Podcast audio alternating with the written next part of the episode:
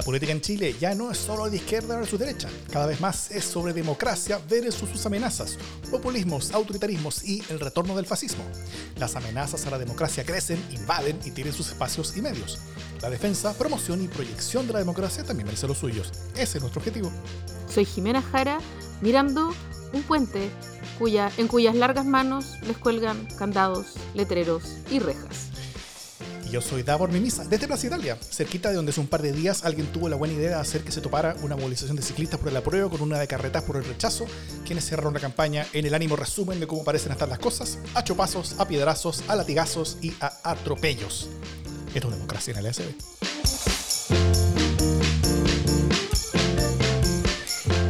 ¿Cómo está Jimena Jara? Última semana, nadie se enoja. No, nadie se enoja. Fraternos días estamos viviendo en esta última semana. ¿Cómo estás? Bien, muy bien. Una elección repleta de ánimo cívico. De ánimo cívico es lo que se viene. Eh, de fraternidad democrática. Todo está bien, está todo bien. Eso la, la, el lo dice un, par de horas después de que se supo sobre la, o sea, no sobre la pelea, sino que sobre los golpes del, de, de Gonzalo de la Carrera en la testera de la sala de la Cámara de Diputados. Una weá, pero ya, o sea... Fraterno también. Sí. Fuerte. ¿No se veía algo así como desde, desde cuándo? ¿Desde Charlson con Moreira, ponte tú? Que fue como, tampoco, fue un, tampoco fue un combo, ojo, eso fue como un, como un orejeo, así, una cuestión así como un orejazo. Pero, pero eso fue como los pasillos. Y, y, y, y, han habido otras, otras como casi peleas, como los empujones, como que casi se dan las manos, eh, como guapeadas, ¿no es cierto? Eh, pero, pero esas suelen ser como, como, como, como en los escalones, como en, la, como en los puestos, como que alguien va al lugar del otro y ahí como que se agarre. Pero, pero ir a la mesa de la cama es es como ya, pero simbólico ya, pero en, en el peor de los sentidos, yo creo. Así nomás. Además mm. que, bueno, ya, después profundizaremos en esto. no quiero adelantar. Bueno, en este capítulo vamos a, eh, que es el último programa antes del plebiscito, vamos a ver cómo están las cosas, básicamente, cómo están anímicamente en, esta psicótica agenda de la última semana que hemos tenido y también en los números eh, y las posibilidades de resultados. Luego vamos a, a, empezar a ver hacia adelante y qué podría comenzar a ocurrir desde el 5 de septiembre, en particular en el gobierno. Pero antes tenemos un par de noticias de la casa. Eh, primero ya está disponible el tercer capítulo de la serie A mí nunca me han encuestado, que es el podcast eh, sobre todo lo que tienes que saber acerca de las encuestas que estamos produciendo y publicando junto a Sergio Toro, el director de la Escuela de Gobierno de la Universidad Mayor, y a Paulina Valenzuela, socia directora de DataVoz.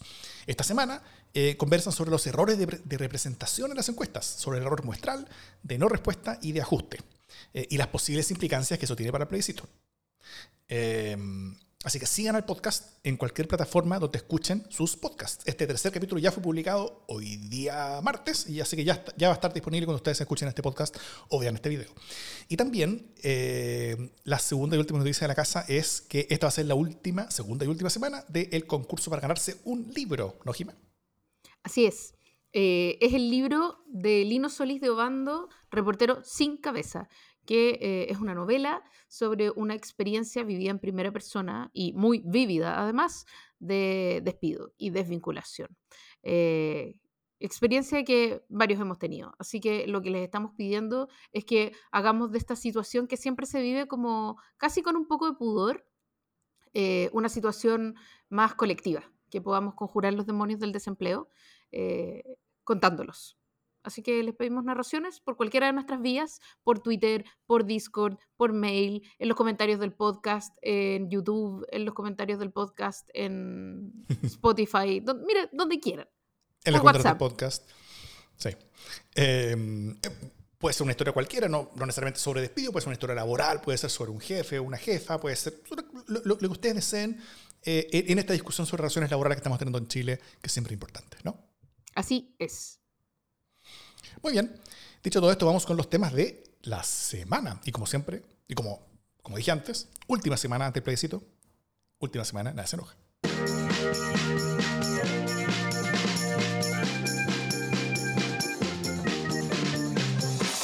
Bueno, estamos ya a punto, ¿no es cierto? Eh, la historia es larga ya está bien conectada también con la historia misma de este podcast, que partió mientras partía el estallido, mientras grabamos los pilotos en Plaza Italia. Eh, han sido múltiples elecciones, emociones, susto, alegría, y, todo apuntando a lo que ocurrirá este domingo. Eh, en todo caso, pase lo que pase, no va a ser el final definitivo de este proceso. ya sabemos que el proceso va a continuar. Eh, pero vaya que es un momento importante. Antes de entrar eh, como en la carne de todo lo que está pasando y puede pasar, me gustaría preguntarte cómo te sientes, Jime. ¿Cómo ves el plebiscito que se nos viene desde lo emocional, lo personal, lo racional? Eh, ¿Cómo lo ves? O sea, como desde lo emocional, estoy agotada. Em, y eso que no ha habido tantos procesos electorales este año, como el año pasado, que realmente estábamos agotados de ir a votar, ponte tú, como que había un agotamiento casi que físico de ir a votar. Em, no es que esta vez no es que haya este agotamiento físico que teníamos, sino que hay un agotamiento emocional que tiene harto que ver como con la convivencia. Tengo la mm. sensación de que el ambiente está súper viciado eh, y ya hace un rato como que empezó a ser desagradable para mí hablar del plebiscito, que es una cuestión que es rara porque en general a uno le gusta mucho hablar estos temas, pero, pero como que las conversaciones se están poniendo espesas. Y yo mm. siento que esa no es una, no es una cuestión, no es una vivencia personal, sino que es una cuestión eh, como bastante transversal, ¿no? Como que las conversaciones están especialmente cargadas. Eso como emocionalmente. Eh, y respecto a los resultados, nada, dicen que la esperanza es lo último que se pierde, pero yo ya estoy al borde. Sí, mm. ¿Tú? Yo también estoy, yo estoy súper agotado también, emocional, mental y físicamente, yo creo. como que en verdad... Eh, y, y, sobre todo, eh, y a esta altura, el, el que establecerá, si no termina, eh, o sea, ah, eh, o, que, al menos que, no empiece a terminar, que sería el triunfo de la prueba, o sea, más allá de, de, ser una razón para votar la prueba, para mí es una necesidad casi física de llegar a la prueba, porque, porque en verdad quiero que esta weá empiece a terminar, o sea, quiero que tengamos más hacia atrás que hacia adelante. La, la, la perspectiva de que todo parte de nuevo, si es que parte, o sea, que, y, que parte la pregunta, es que parte de nuevo, es, es realmente algo que me, que, me tiene angustiadillo. Eh, eh, eso además de todas las otras razones de por qué he votado a prueba, súper convencido, que, he dado acá y que, he dado en la radio y que, y que publico también, y que publiqué también una columna bien extensa en daormimisa.cl para quien quiera revisarla, donde la expliqué bien en largo. Eh, pero bueno, si, si, el proceso ha sido movido, y sobre números, tengo, tengo algunos números también que voy a dar después, un, poquito después en este mismo tema. Si el proceso entero ha sido movido, esta última semana también yo creo que no ha decepcionado, o sea, no, solamente no ha decepcionado, sino que ha sido psicótica, como dije antes. Eh, y eso que estamos grabando en la noche del martes. Eh, o, sea, para nosotros ni siquiera vale aún el, el tintín diciendo eh, recién es miércoles, capitán. bueno, resulta que los últimos acontecimientos no solamente han sido polémicos y vergonzosos y graves y enrabiantes y un poquito de todo, sino que han activado, yo creo, varias de las principales ansiedades, desconfianzas y miedos en torno a este proceso, ¿no es cierto? Eh, en la preparación para este capítulo, la Jimmy lo resumió, lo resumió muy bien. Araucanía, mochas y potos. Eh, así que... Así un WhatsApp privado, ¿ah? Así que partamos, partamos, por lo primero. Eh, poco antes del plebiscito, Héctor Yaitul fue, fue, fue detenido. Se revelaron intentos de comunicaciones entre el gobierno y Yaitul, lo que terminó con la renuncia de la ministra de Desarrollo Social, luego amenazas del mismo Yaitul sobre las nuevas posibles revelaciones en torno al gobierno, que, también habría más cosas que, que decir, como que se vendrían cositas, dijo. Eh, y también un brutal y enorme ataque en Contulmo, con heridos graves y un lugar patrimonial destruido. Eh, si el tema mapuche de los pueblos originarios en general eh, genera harta ansiedad en Chile desde hace tiempo y, es muy protagónico en todo este proceso. Entonces, todo esto lo pone en primera, primera plana justo antes del voto. ¿Cómo, cómo, viste todo esto, Jime? ¿Qué, impacto puede tener esto que está pasando y cómo nos deja, tanto para el plebiscito como hacia adelante? O sea, mira, una cuestión que a mí me tiene bien asombrada eh, más allá de que en el fondo justo es esa última semana y, y, le echa, o sea, la sensación que uno tiene es que vienen todos los pelos a la sopa, ¿no? Como que ya la sopa viene espesa, media helada, con una capa de grasa arriba, ya, pero ya, igual, igual puede ser. Eh, y esta como que sopa guarena ahora. Claro, como que ahora ya están todos los, todos los pelos encima, eh, pero también hay una cuestión que como periodista eh, me, parece imposible, eh, me parece imposible soslayar, que tiene que ver con el rol de los medios en amplificar los discursos tanto de Yaitul como de la CAM mm. eh, y como de estas distintas organizaciones, comilla, comilla, comilla, comilla, justicieras, ¿no?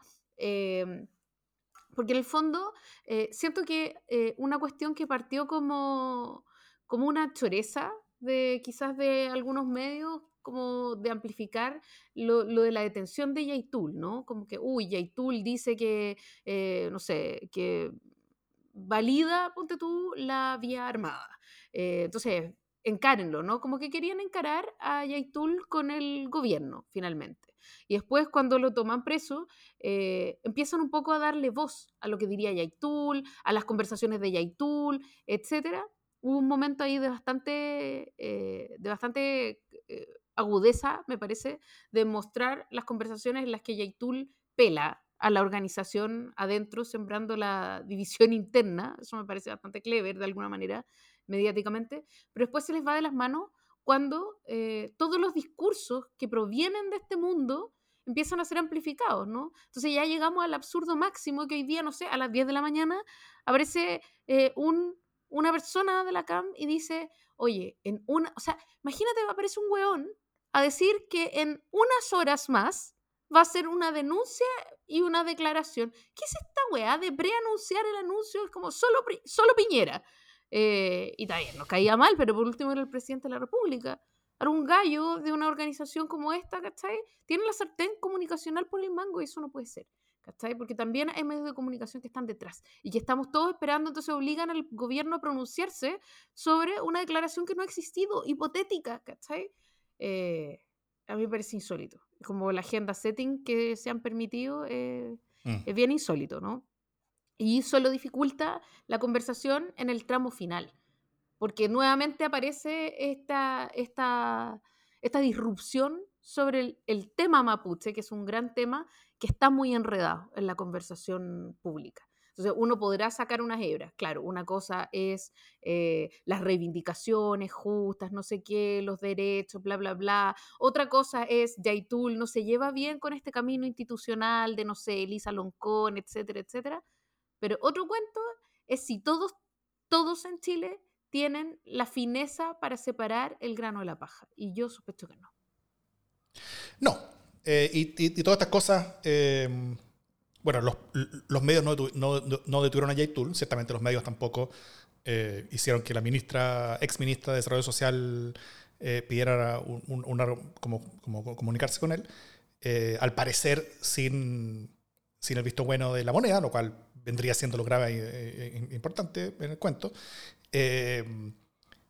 pero, pero sí pero sí hicieron el esfuerzo de revelarlo, ¿no es cierto? O sea, fue ex ante, fue el, Bofil, que es como el, el, el, lord de, del, como el caguineo del, del, del, pasillo poder, el que, el que reveló eso, porque, porque sabe exactamente qué es lo que está haciendo, sabe exactamente cuál es la temporalidad de las cosas, eh, lo hizo cuando tenía que hacerlo, eh, y, y, son cosas que también se preparan y, y, las tienen más o menos guardaditas para el momento. Pero todo esto es un poquito entendible, ¿no es cierto? O sea, y esto también habla sobre el nivel de amenaza que este proceso es para mucha gente.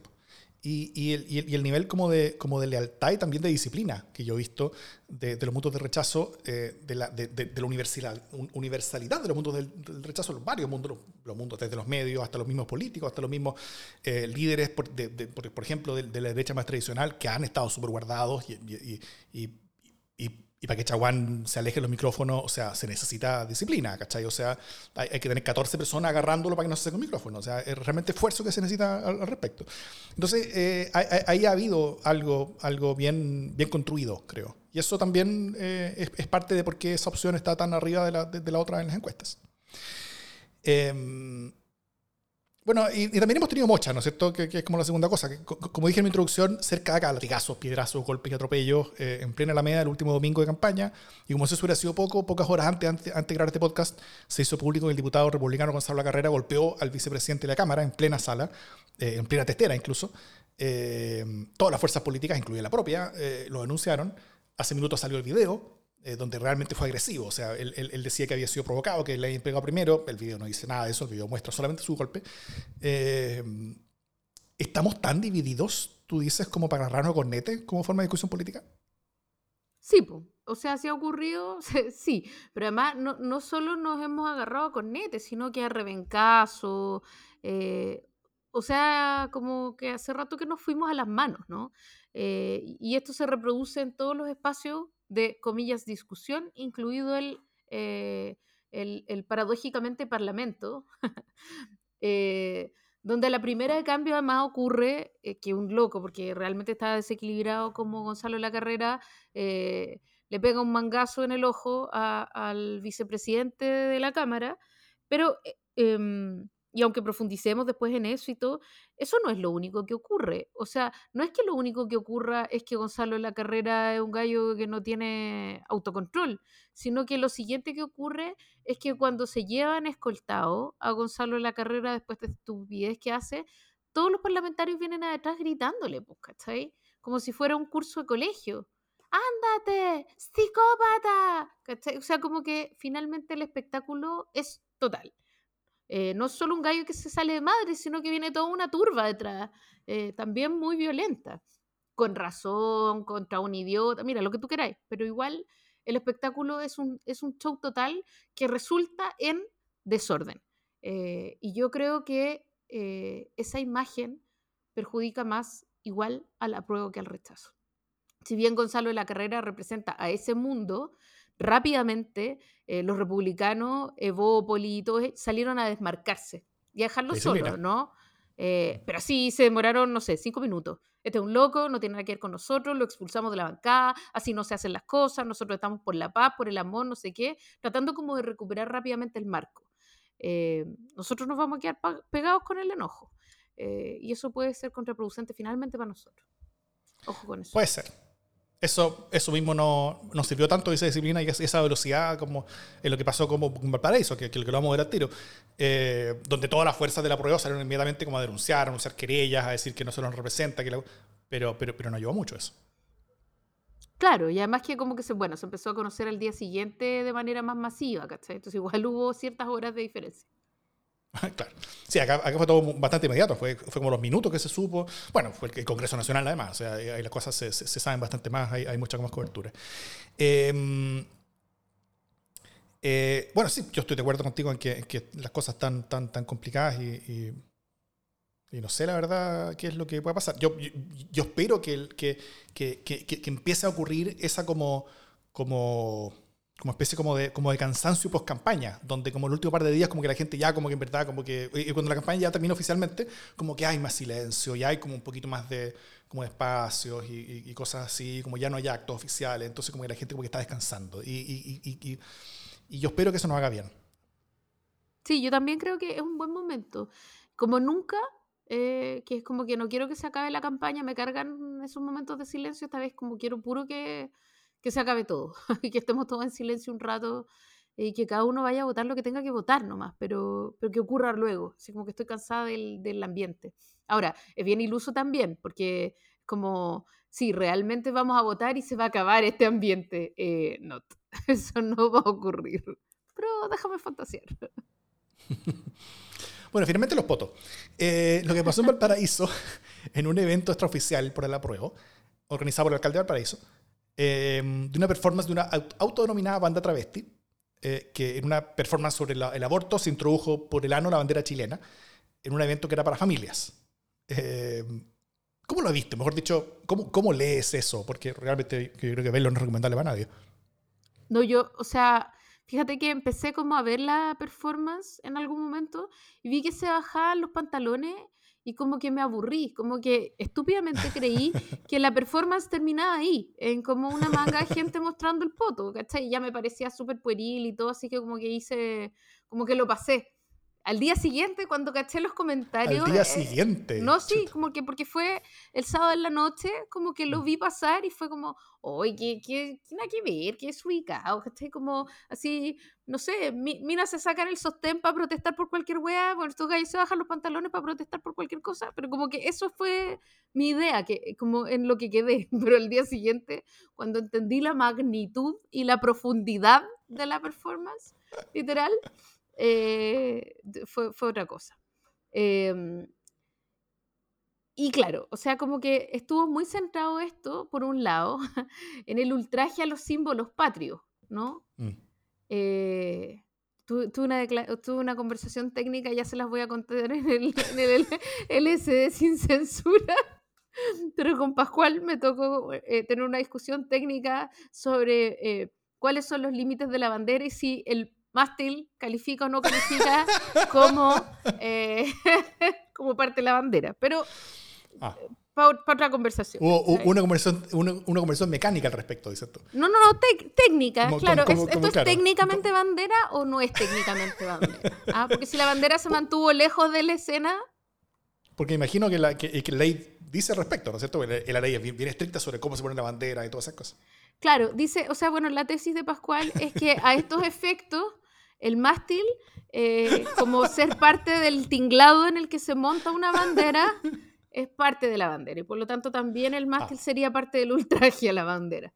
Pero tuvimos que tener una distinción porque además teníamos clases sobre el tema el lunes, así que tuvimos que discernir sobre el tema el domingo en la noche, eh, lo cual nos hizo reír igual un poco dentro de la estupidez. Pero, em, pero claro, tiene que ver como un poco con los símbolos patrios y con lo innecesario, sobre todo con lo innecesario que es eh, hacer este tipo de cuestiones para demostrar que ¿no? Entonces eh, yo bien, bien matea, me fui a la, al, como al blog o a las entrevistas que hay a esta performista, que tiene toda una bola así como del feminismo monstruoso y del, no sé, como de lo transhigiénico, así, esa es como la, la calificación. Aún así no le encontré sentido, em, y aún así sobre todo me parece súper innecesario ese ruido, que sin embargo, por más que todo el mundo se desmarcó, eh, quedó eh, dándole un tono de, de, no sé, de depravación, de descuido, de descontrol, eh, a una opción que ya tenía estas cargas por varias otras cosas. Entonces creo que eso es, mm. es matado.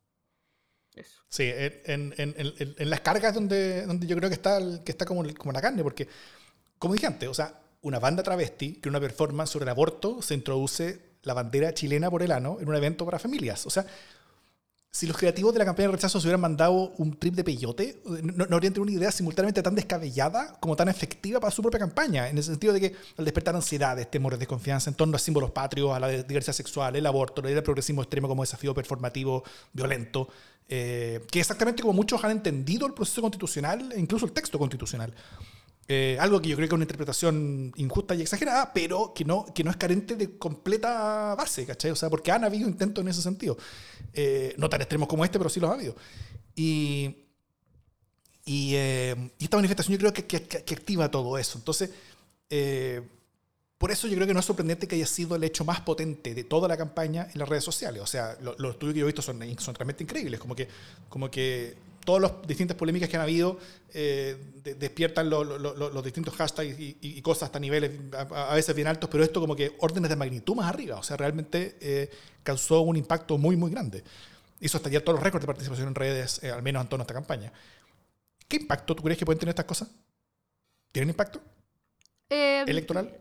Ya, tampoco creo que sean como millones y millones de votos que se pierden, pero sí creo que cargan la conversación de ánimos que no son proclives a la prueba. Y eso ya es bastante malo, porque entendiendo que el margen que le queda a la prueba es eh, literalmente dar vuelta a los indecisos, eh, y entendiendo que lo más crucial hoy día es convencer a los indecisos de que esto que, de, que la opción a prueba es una opción responsable, eh, un buen camino para Chile, que no es descontrolada como dicen, que no hagamos caricaturas. O sea, imagínate, parte de todo esto tiene que ver con, por favor, no a las caricaturas. Eh, mm. entonces, cuando toda la conversación se vuelve caricatura, eh, y cuando por el otro lado tú tienes diciendo, tienes gente diciendo que esto es un exceso, que, que, en el fondo esto se va a transformar en cualquier cosa, en Sodoma y Gomorra, eh, chuta, no ayudan, no ayudan estas imágenes. Yo no sé si son masivas, pero sí siento que eh, al menos de ánimo y emocionalmente eh, se vuelve muy desagradable y, eso puede tener sus consecuencias. Mm. Sodoma Gomorra en este momento parece ser el, chat de quienes nos están acompañando en esta grabación porque, porque están usando muchos sinónimos de, palabras asociadas a estos eventos de maneras muy creativas que no vamos a estar reproduciendo en el podcast. No, de ninguna manera. Bueno, yo, yo, yo, también creo que, que, que, tienen algo de impacto, pero poco. O sea, yo creo que la mayoría de estas polémicas en redes sociales, eh, para el impacto electoral, probablemente hay que mirarlas, hay, hay, que buscarlas en microscopio. Eh, tal vez lo, esto del paraíso se puede ver con lupa. Eh, o sea, es efectivamente mucho más potente que otras, pero, pero, pero eso tampoco implica que sea demasiado, demasiado fuerte. Pero, pero sí yo creo que tuvo impacto anímico, ¿no? no sé si te pasó que, que al menos yo vi a mucha gente como romperse con esto. O sea, como que después de muchas polémicas y cosas, como que sufrían y veían la encuesta y sufrían, gente por la prueba. Y que después de ver esto Valparaíso como que, como que se rompieron, como que, como que fueron quebrados por todo esto y como que perdieron la esperanza completamente. O al menos por un rato. Sí, yo siento que bajó mucho los ánimos en las huestes internas también. Eh, seamos súper sinceros, este es un proceso que ha sido muy difícil de sostener desde adentro. Eh, porque las miradas sobre el, sobre el texto son diversas, eh, porque ha sido necesario ponerse de acuerdo en cuestiones que no es fácil ponerse de acuerdo, eh, etcétera, ¿no? Ha sido un ánimo complejo desde el apruebo. Eh, entonces, este apruebo feliz no, no, ha sido tan feliz, seamos sinceros, ¿no? Una cosa es, es aprobar con convicción, en la absoluta certeza de que eh, es mucho mejor un Estado que garantiza derechos sociales que una constitución dictatorial. Eh, ese es un orden de cosas, pero otra cosa es que la convivencia dentro del mundo de la prueba no ha sido fácil y no ha sido fácil. Eh, bueno, esto lo hace aún más difícil. Mm. Em, bueno, en los próximos días, ¿qué, qué, esperas que pase? Antes de entrar como en los resultados del día domingo mismo, pero ¿qué, qué esperas que pase en los próximos días? Al, al, menos se sabe que el jueves va a estar Bachelet en la franja de la prueba creo que el jueves, el primero de septiembre, un día después de terminar sus funciones en la ONU como alta comisionada de derechos humanos, eh, justo toca que el, eh, que, que el, primer día que tiene no trabajando para la ONU va a ser el último día de campaña oficial. Entonces ahí, ahí va a estar eh, Bachelet en, en, la franja. Eh, eso al menos es una señal potente, ¿no? Bonita, al menos. Eh, yo creo que es una buena señal, creo que es una señal necesaria, pero vuelvo a decir lo que dije cuando apareció como Lagos en, en este tipo de cosas eh, yo no sé si tienen un impacto transformador tan grande. Yo creo que a esta altura las decisiones están bastante tomadas. Eh, si es que queda algún indeciso, se va a decantar eh, con lo que ocurra en estos días, un poco desde el ánimo, ¿no? Recordemos. Indeciso que... queda un poco, o sea, hay, hay su buen pedazo, tu, tu indeciso. Queda, quedan, y, pero recordemos sobre todo que las decisiones políticas se toman por razones emocionales, no por, eh, sí, claro. no por caminos racionales. ¿no? Entonces transformamos en racionalidad una cuestión que finalmente emocionalidad. Eso, así es como decidimos en política. Así es. Eh, y por lo tanto la emocionalidad de estos últimos días va a ser súper determinante para quienes no tienen eh, hecha su elección. Eh, y, y en ese sentido yo no sé sí, eh, el gesto de Michelle Bachelet, que todavía es muy querida en Chile, va a alcanzar para contrarrestar eh, estas otras disonancias, ¿no? O estos otros temores, estas otras incertidumbres. Y ahí, ya, yo creo que sí, yo creo que lo del show de los potos eh, es muy molesto, genera un ruido, genera un, un, una estridencia absolutamente innecesaria pero creo que lo que está ocurriendo en la Araucanía y la conversación sobre lo que ocurre en la Araucanía es mucho más determinante. Mm.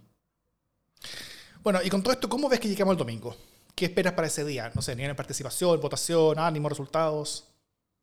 O sea, el nivel de participación deberían dar el mínimo por el yo eh, a lo mejor ya me no sé no sé si hay proyecciones siquiera pero es voto voluntario o sea perdón es voto obligatorio, obligatorio. así que debería sí, así que debería haber al menos un 75% de participación cómo va a haber un 25% de tú decís que no que estoy chalándome es harto es harto 75% pero Mucho. es obligatorio, ¿cachai? O sea, debería ser un 100%, cosa que no ocurre, pero es voto obligatorio, por lo tanto yo creo que un 70%, un 75% no es tan desquiciado, pero puede ser súper desquiciado igual y puede que igual la gente vaya a votar la mitad del padrón como siempre, nomás, si este es un país mm. desconocido en muchas cosas. Claro. Eh, ¿y, ¿y, resultados algo, algo, algo tienes? No, no, no me atrevo. Tú te vas a atrever. Tú dijiste, primero, la, la, semana pasada, cuando dijimos que íbamos a hacer apuestas, tú dijiste, no, yo por ningún motivo no. hago apuestas. Ahora tú me estás yo preguntando no. cifras. Yo estoy preguntando si es que tú tienes cifras. No, yo, no, no. Yo tengo números, pero no, pero no de apuestas de lo que yo creo que va a pasar, sino, sino de escenarios. Ya, pero tú crees que, ya, vamos a lo más fácil, ¿cachai? Que es como, rompamos el tabú. ¿Tú crees que va a ganar el apruebo o crees que va a ganar el rechazo? Yo creo que es mucho más probable que gane el rechazo. Ya, yo también creo pero, que, yo también creo que va a ganar el rechazo. Pero tampoco me sorprendería demasiado si gana la, si gana la prueba. O sea, no es algo que yo lo tenga descartado. A mí me sorprendería. Es que tú sabes, soy más pesimista que tú. sí, bueno, en, en, en, en, torno a esto yo tengo estas preguntas, la verdad. Y sobre todo en torno a la participación. O sea, ahí, ahí creo que realmente no sabemos. Eh, yo no tengo idea de cuánta gente va a participar. Eh, creo que lo más probable es que gane rechazo, pero también creo que es posible que gane la prueba. Eh, bueno, y, y, y mis números van, como en esta dirección. Yo en general le creo a las encuestas. eh, al menos a, las buenas, que son como dos o tres, eh, en lo que dicen y en lo que han demostrado medir. porque han sido bien buenas en, las elecciones pasadas, pero midiendo el electorado que ha votado en esas elecciones, que es como de 7, 8 millones de personas. el punto es que ahora debieran votar más que ellas, ¿no es cierto? debieran votar o más o muchas más. Y, ya se la pregunta, Antonio, ¿cuánta más gente va a votar? Y, sobre esas personas más, yo creo que sabemos muy poco. Yo creo que también las encuestas no saben mucho. Al menos las encuestas, eh, a ver, lo que las encuestas no han demostrado ser buenas, tampoco han demostrado necesariamente ser malas, pero al menos no han demostrado ser buenas, es medir las opiniones de la población que normalmente no vota. Es, las encuestas no tienen experiencia, entonces realmente no sabemos si, si, las encuestas van a ser buenas o no en esa población que no está votando. Eh, y en lo que las encuestas no solamente han demostrado ser no ser buenas, sino, sino que ser malas es en predecir participación electoral. Ahí, han, sido pésimas. En, todas las últimas elecciones, eh, las, encuestas van por todos lados. Eh, en, encuestas que son más o menos buenas en, decir cómo va a ser el resultado final, son pésimas en decir cuánta gente va a ir a votar ante la elección. Ahí realmente eh, está, por cualquier lado. Entonces, solamente hay una encuesta bien hecha que ha sido a toda la población, que es la CEP, que, que, se hizo solamente un evento en el plebiscito y, y fue en mayo la última vez.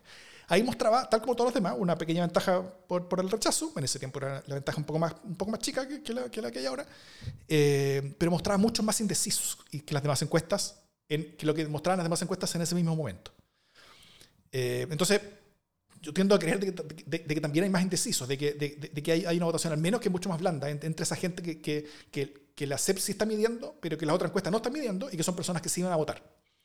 Entonces, Ahora, como la votación va a ser obligatoria y la inscripción va a ser automática, por primera vez en la historia, o sea, nunca hemos tenido algo así, o sea, no es que hayamos vuelto a una cosa que teníamos antes, no, nunca hemos tenido algo así.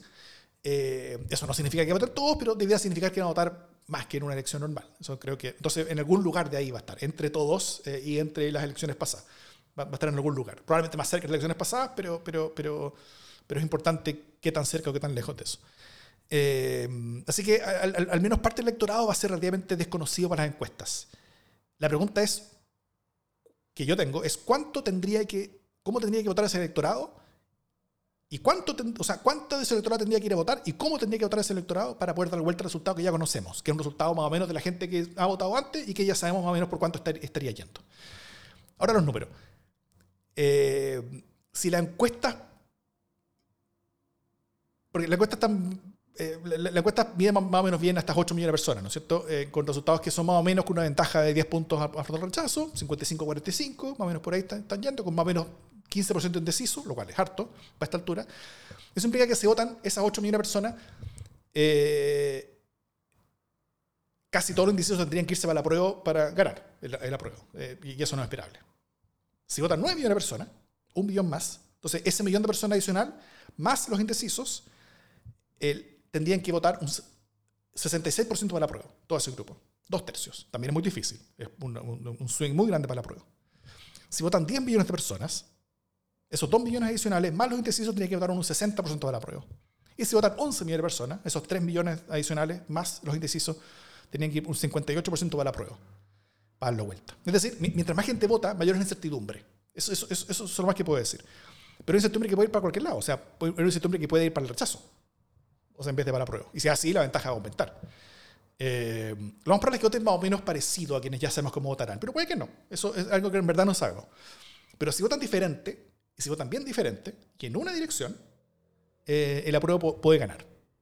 Es muy difícil, no es imposible. Optimista yo no soy, no estoy optimista tampoco con respecto al resultado. Pero lo que sí tengo claro es que mientras más votos tenga el apruebo, eh, aunque no supere el 50% más uno, pero mientras más votos tenga, aunque pierda, más posible es que, tengamos pronto una nueva constitución y que los contenidos de este proceso sean más considerados en el proceso que venga, si es que lo hay.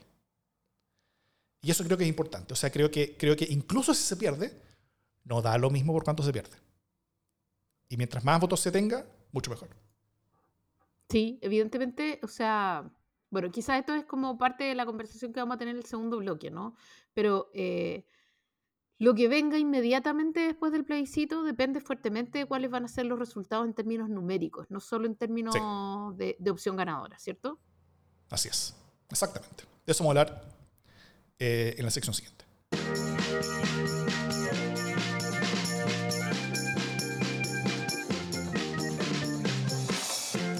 Durante de la sección siguiente, no sé si tú eh, viste el video con audio de lo que pasó recién en el Congreso, donde Gonzalo Carrera le, le pegaba al vicepresidente de la Cámara.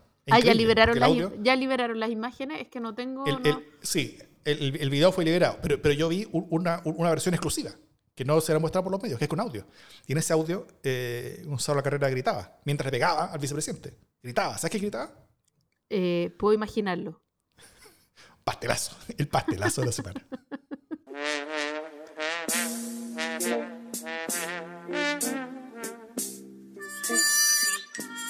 Eh, me parece que esta ni siquiera merece nominación. Eh, este pastelazo es un anime eh, y, además estamos con un tremendo nivel de pastelazo con lo que ocurrió justamente con Gonzalo La Carrera, que le dio un mangazo en confuso incidente, terminó dándole un mangazo al vicepresidente de la, de la Cámara de Diputados, Sepúlveda. ¿Sepúlveda es el apellido? Ayúdame. Félix Sepúlveda, si no me ya, Félix. Entonces, em, le dio un, golpe eh, cuando el vicepresidente... A ver, las cuestiones son como sigue, dos puntos. Eh, fue la ministra a la comisión en la que estaba eh, Gonzalo La Carrera y al final de la comisión, cuando ya se estaba acabando, él tenía una talla muy ocurrente, obviamente. Es Alex, Alexis Sepúlveda. Alexis Sepúlveda. Alex. Perdón. Ya. Em, entonces le dice, le dice Gonzalo La Carrera, y bueno, ministra, yo me despido porque probablemente no la vuelva a ver, seguramente con los resultados del, domingo ustedes la van a sacar, ¿no? Eh, así que chaito, más o menos. Eh, con lo cual, por supuesto, se cree muy simpático, muy zorrón. Y eh, una diputada dice, oye, ¿sabes qué?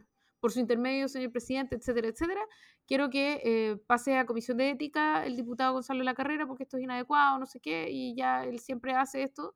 Eh, todo, muy dentro de los procedimientos de la Cámara de Diputados, ¿no? Y de la interlocución en el Parlamento. Eh, entonces se acaba la sección y se acerca Gonzalo de la Carrera para decirle al vicepresidente, oye, aquí está el video de lo que yo dije, no es nada tan especial, no es no sé qué.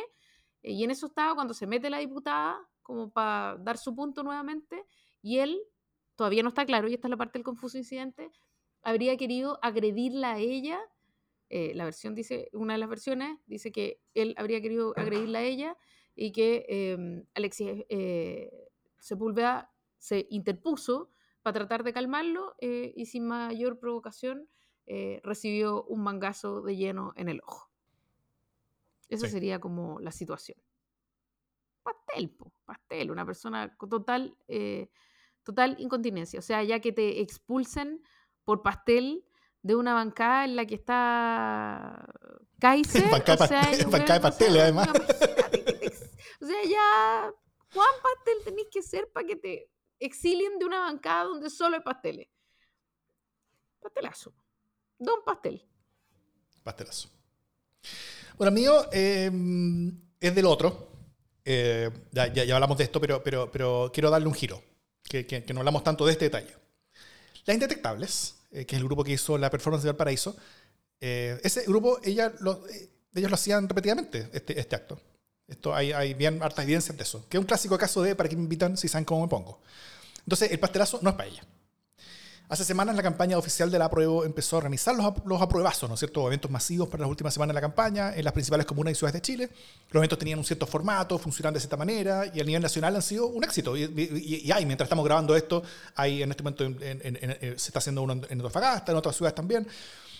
Em, y les ha ido bastante bien en asistencia, han sido como las cosas más multitudinarias de toda la campaña, en cualquiera de las, de, dos alternativas, y ha sido un, impulso de ánimo bueno para esa campaña.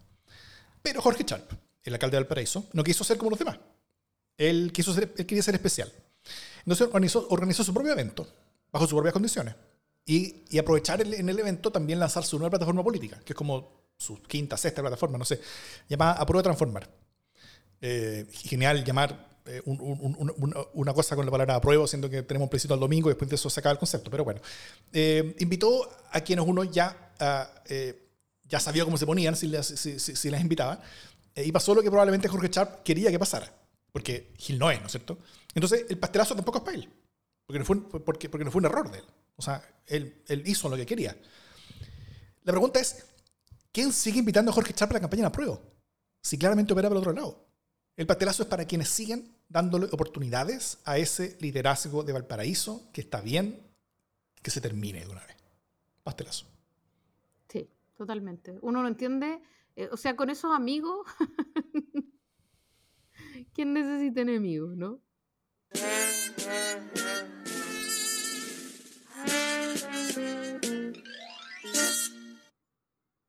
Bueno, dados los resultados del día domingo, eh, viene el lunes. Y el lunes es otro evento en sí mismo, que va a depender, por supuesto, de cuál es la distancia que van a tener las dos eh, opciones.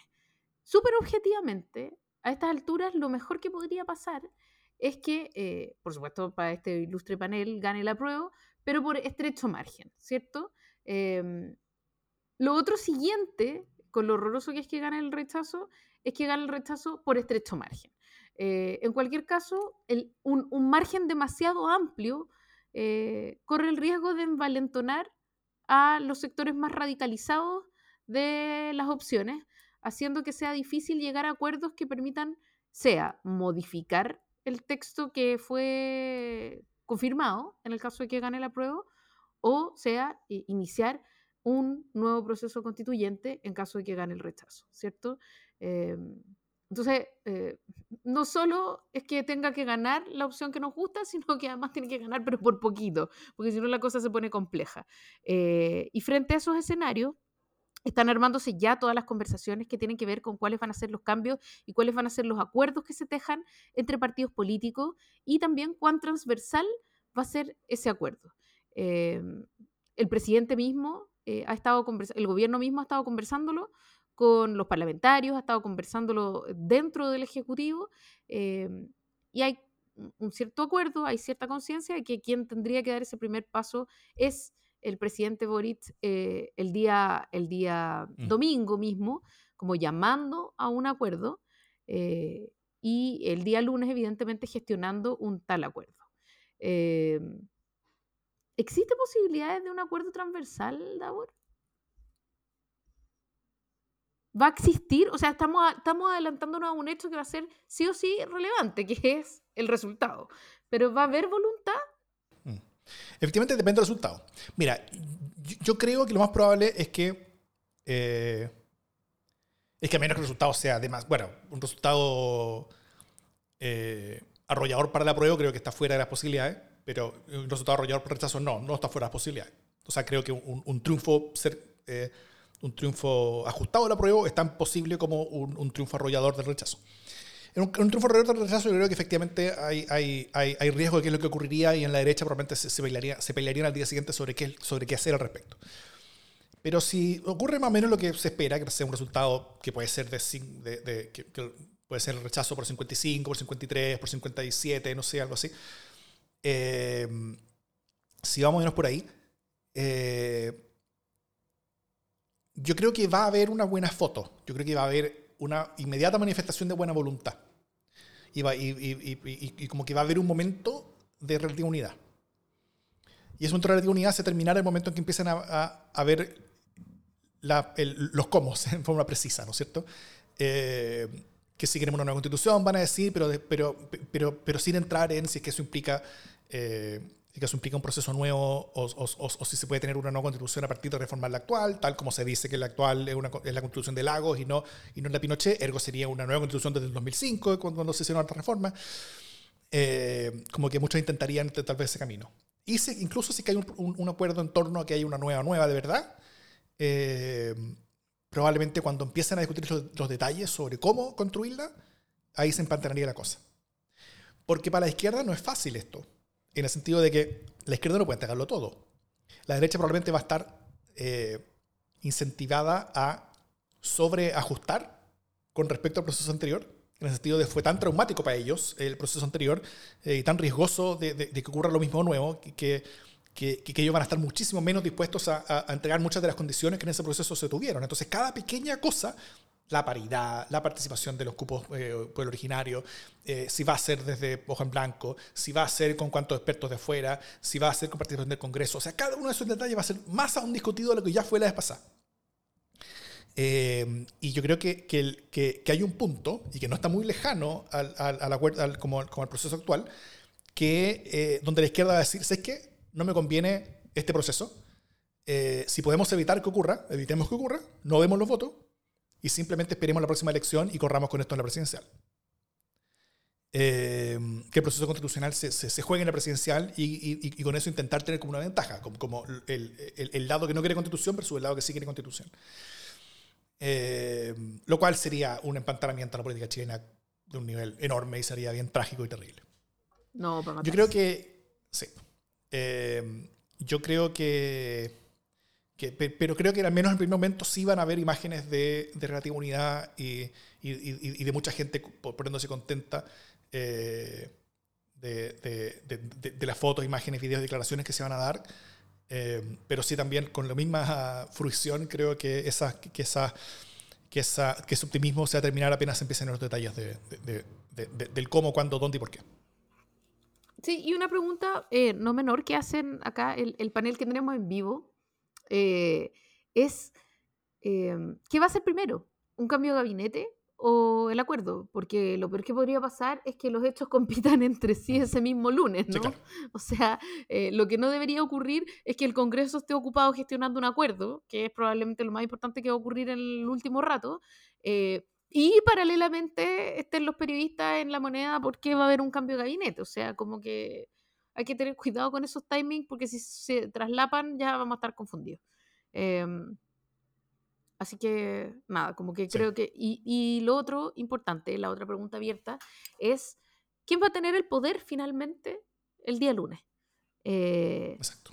Porque, porque esa, ese rebaraje de fuerzas políticas y esa capacidad de llevar a buen puerto una negociación para, para un pacto lo más transversal posible, eh, también se condice o tiene, debería condecirse con una determinación en el Ejecutivo, en el gobierno, ¿no? Debería haber cierta coherencia eh, entre ambos mundos, entre lo que está pasando en el Parlamento de intentar llegar a un acuerdo eh, y por lo tanto un ánimo de diálogo y de conciliación mm. con el tono que pueda tener el gobierno. Eh, y ahí el cambio de gabinete tiene dos opciones, o favorecer al mundo más socialdemócrata o favorecer al mundo más de izquierda, más a pro dignidad, digámoslo. la gran pregunta es a cuál de los dos mundos va a, a privilegiar el cambio de gabinete y es difícil eh, que en estas circunstancias el presidente pueda ir por el ancho camino del medio. Sí. Bueno, primero, eh, a mí me gustó mucho cuando Camila Vallejo dijo hace un par de días en una entrevista, eh, y dijo muy bien, que, que, nunca una decisión democrática del pueblo es una rota para el gobierno. Lo, lo, dijo así. Lo cual es tan bonito como chiviento, porque va a ser una rota estrepitosa, sin el rechazo, para el gobierno. Eh, sobre su perspectiva, sobre, sobre su programa, sobre, o sea, en ese momento el gobierno es distinto, pasa a ser distinto. Yo creo que, que, que su reordenamiento interno tiene que reflejarlo. Eh, yo creo que las fuerzas que van a estar eh, más cerca del centro van a tener más peso en la negociación post-plebiscito. Gana la prueba o rechazo. En cualquiera de, de, los dos escenarios. Creo que por eso mismo el reordenamiento va a tener que ir en la misma dirección en cualquier caso. Si el gobierno se ajusta hacia la izquierda, puede quedar completamente fuera de todo lo que pase después. Eh, recordemos, si gana la prueba, la derecha, junto con la DC y el PPD, tienen votos suficientes para los acuerdos de cuatro séptimos. Y sumando al PS, tienen votos suficientes para los acuerdos de dos tercios, las dos cámaras. Y si gana el rechazo, ahora que la constitución es entera de cuatro séptimos, eh, es, lo mismo al final. O sea, eh, la derecha con la DC y el PPD pueden manejarlo todo. Entonces, si el gobierno quiere estar lo más cerca posible de manejar el proceso, no va a poder tener a los actores relevantes de la negociación fuera de, su, coalición, o sus coaliciones. Eh, y a otros de los actores más relevantes, el PPD, por ejemplo, como, en la periferia su coalición. O sea, va a tener que tener gente mucho más adentro. Probablemente va, va, a tener que hacer el menos esfuerzo por incorporar la DC. Eso puede generar quiebres, resquebrejones dentro del gobierno. Eh, hay, hay un, un, trabajo político fuerte y duro. O sea, si, ya es duro la convivencia, o sea, ya es dura la convivencia entre el Frente Amplio y el, el Partido Comunista. Es mucho más dura la convivencia entre, entre Pro Dignidad y, y, y socialismo democrático. Imagínate lo duro que va a ser el, el, la convivencia de todos ellos con la DC, ¿no es cierto? Tenía que ser como una tercera coalición, como un tercer anillo, algo así, no sé. Eh, pero yo creo que es, que es clave el, el, meter a gente así. Y, y, el gabinete va a tener que reflejarlo. Eh, y, y, si no lo, eh, y si no lo hacen, o si la DC no quiere, ¿no es cierto? Van a tener que mover su gabinete igual más hacia el centro. Yo creo que el, el riesgo eh, de quedar afuera de lo que pase después es muy grande si es que no hacen ese movimiento en esa dirección. Ahora, la, pregunta es si tienen la fuerza política para hacerlo. Y un gobierno saliendo de una derrota política tan grande como la que puede ser una, una victoria del rechazo, va a ser muy difícil que tenga esa fuerza política y de que sus, y que sus cuadros estén lo suficientemente disciplinados eh, como, como, para hacerlo. Por eso yo creo que, que, la iniciativa puede que venga el presidente, puede que venga la derecha. Yo creo que conversaciones que ya se están teniendo. Eh, yo creo que la derecha sabe más o menos, al menos los partidos principales, la, eh, los, los, partidos más, más, más mainstream de la derecha ya saben qué es lo que van a hacer si gana el rechazo, ellos esperen ganar, así que tienen un guion al respecto. Eh, y, probablemente lo primero que van a hacer va a ser algún tipo de gesto unidad. Tal vez la misma noche de la elección va, a ir a la moneda, de algún tipo de declaración conjunta con el presidente, algo así puede pasar. Eh, pero el cambio de gabinete va a tener que ser relativamente rápido, relativamente pronto, y también el presidente creo lo está, que lo está trabajando desde hace un rato.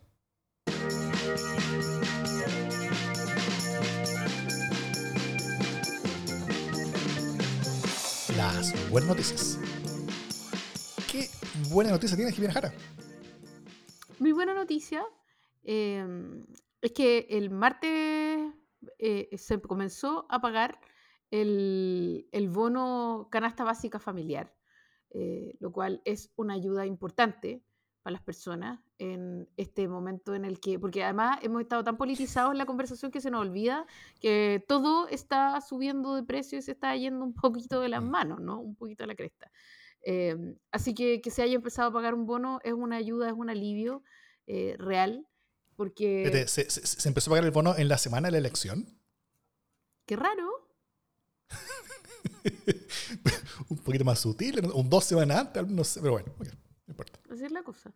Eh, pero se empezó a pagar, es una buena semana. Y mi segunda buena noticia es que se acaba eh, este plebiscito. Ahora, eh, puede que no se acabe nada finalmente, que, que, sea como el fin que corona un nuevo principio, lo cual es horroroso y me tiene al borde de la locura, pero quiero creer que hay posibilidades de que todo acabe este domingo, cosa que sabemos que no ocurrirá. Bueno, siempre puede haber un meteorito o algo así. Em, hay, una planta nuclear cerca de Ucrania donde están tirándose balazos alrededor. Hablando de buenas noticias, decís tú. sí. Está como yo. no, mi buena noticia es Cervel. Porque si bien el gobierno no ha hecho nada con respecto a la participación y no está diciendo que la participación es obligatoria, lo cual para mí me, me, me, enrabia, o sea, creo que debiera estar hablando que la participación es obligatoria, llamando a más gente a participar, creo que es la única posibilidad que tienen de, que haya alguna posibilidad que gane la prueba, de que haya una sorpresa en torno a la participación, al, menos de que solamente la incertidumbre. Eh, pero Cervel está diciendo que la participación es clave, está, está eh, mandando SMS a todo el mundo, está mandando mails a todo el mundo. Eh, está haciendo la pega que, que, que, que, ni el gobierno ni el rechazo están haciendo porque a los dos parece que no les conviene y, eso es bien raro, algunos tienen que convenir, la tercera. Eh, y, eh, y, y, como si eso fuera poco para Cervel, gracias a ellos vamos a tener muy probablemente, a menos que el resultado sea muy, muy, muy apretado, el resultado de la elección, como siempre, como ya estamos acostumbrados en este país, como creemos que es normal, pero no es normal en el mundo, lo vamos a tener al tiro. Un par de horas después del cierre de las mesas, ya vamos a saber quién, quién va a haber ganado, ya, ya, vamos a estar listos, vamos a estar viendo las reacciones. y un par de horas, así como 40 minutos después del cierre de las mesas. Una hora, 20 minutos, claro. Eh, ahí, ahí ya está claro, suficientemente contado. Si ese resultado es, es, es, es, muy claro, a los 45 minutos, antes de una hora va a estar más o menos claro también. Entonces, eh, por todas esas cosas, muy bien por el CERVEL.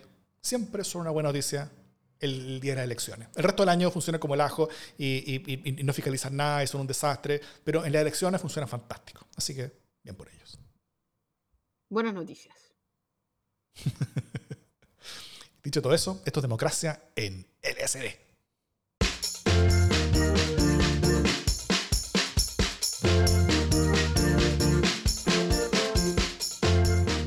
Para el domingo? Em, no planes, pero abastecimiento de alcohol. Ya me han preguntado varias personas dónde voy a estar. Probablemente debajo una rueda, pero, pero con una botella. No, no, nunca tan. alguna cosita, no sé. Creo que hay que estar abastecido para tratar de, tolerar el mal que podría haber, que yo creo que va a haber. Sí. Como que no hay que decir esas cosas, la gente cree que eso es mufa, como que etcétera, como que hay que mantenerse optimista hasta el último momento. Yo Creo que eh, nada me impide votar con entusiasmo y total certeza pruebo y creer que vamos a perder. ¿O tú eres de los supersticiosos que prefieren no decir nada? No, no, no. O sea, más que, más que superstición, creo que es como conveniencia política de, de- de la gente que tiene que estar mostrando una cara bonita, ¿cachai? Diciendo, tengo mucha esperanza. Eh, gente que saca sus modelos con inteligencia artificial que demuestran que la prueba está arriba. Pura, Ya, pero nosotros estamos fuera de ese negocio. son puras tonteras. Estamos fuera de ese negocio, sí. Todo es, es mucho más probable que el rechazo. Es- eso es claro. Pero el entusiasmo deberá ser igual o mayor aún, porque cada voto adicional para prueba es fundamental para lo que venga. Ahora, después del plebiscito, hagan lo que hagan los partidos y la, y la cuestión, yo voy a tomar un descanso de esta weá y, y no voy a estar hablando de esto un rato, un rato. O sea que el martes no nos vemos. Vamos a ver, ¿no? Por supuesto. Yo, eh, hay, hay que invitar a, hay que invitar a Sergio Toro. Eh, tenemos que invitarlo. Y eh, vamos a hablar también como de cómo fue la votación y todas esas cosas, obviamente. Pero, pero vamos a poder hablar después de este plebiscito, al menos por algunas semanas, de cosas más. De cosas menos complicadas, menos terribles, como no sé, el conflicto de la Araucanía, la guerra en Irak, de la, la guerra en Ucrania, la posible nueva guerra civil en Irak, que, que- que está dándose ahora, La situación económica en Chile.